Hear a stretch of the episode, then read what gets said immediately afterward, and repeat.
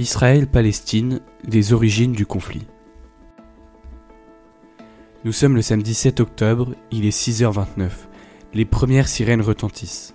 Le Hamas lance l'opération Déluge d'Al-Aqsa et attaque par l'air, la terre et la mer le sol israélien. Pour tenter de comprendre l'origine de la situation, retournons un peu en arrière. Dans les années 1900, la Palestine est composée à 80% de musulmans.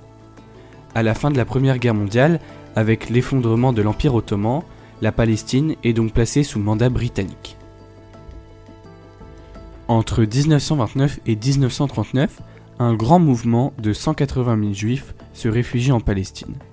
Pendant cette période, le mouvement sioniste, dirigé par Ben Gurion, tente de créer un État juif en Palestine. En 1947, après les atrocités commises contre les juifs pendant la Seconde Guerre mondiale, les Nations Unies adoptent un plan de partage de la Palestine. D'un côté, Israël, de l'autre, la Palestine.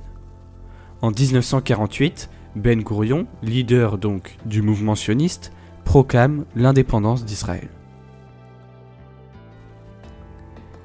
Israël continue la guerre et gratte de plus en plus de territoires, suite notamment à la guerre des six jours qui l'opposa à trois pays, l'Égypte, la Syrie et la Jordanie. Les chars israéliens en 1967 gagnent en moins d'une semaine et obtiennent notamment la bande de Gaza qui fait beaucoup parler aujourd'hui. Seulement en 2007, Israël se doit d'abandonner la bande de Gaza qui est reprise par le Hamas, un groupe terroriste.